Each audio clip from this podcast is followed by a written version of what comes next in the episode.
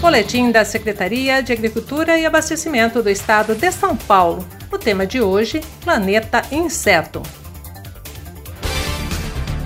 As férias escolares deste ano estão um pouco diferentes, mas isso não vai atrapalhar que crianças e adultos adquiram conhecimento de forma divertida. A exposição Planeta Inseto do Instituto Biológico completa 10 anos neste mês de dezembro. E apesar de permanecer fechado para visitação presencial, o público pode fazer uma visita online e conhecer insetos que estão presentes no nosso dia a dia e como eles são importantes para a sustentabilidade e a produção de alimentos.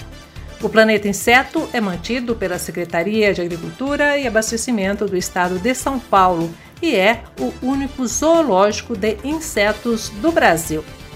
Ao longo de 10 anos de atividade, mais de 250 mil pessoas já conheceram a exposição, que conta com um baratódromo, local onde são realizadas as corridas de baratas.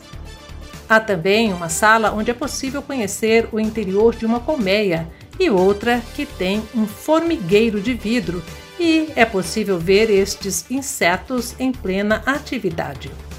Todos os insetos do Instituto Biológico são criados em ambiente limpo, por isso, em visitas presenciais, o público pode passar a mão, sentir a textura e até perder o medo de alguns, como o bicho-pau. E que tal tocar na barata de Madagascar?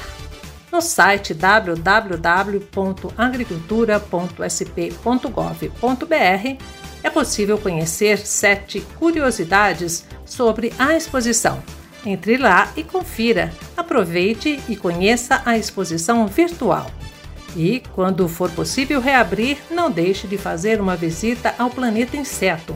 Você e toda a família serão muito bem-vindos.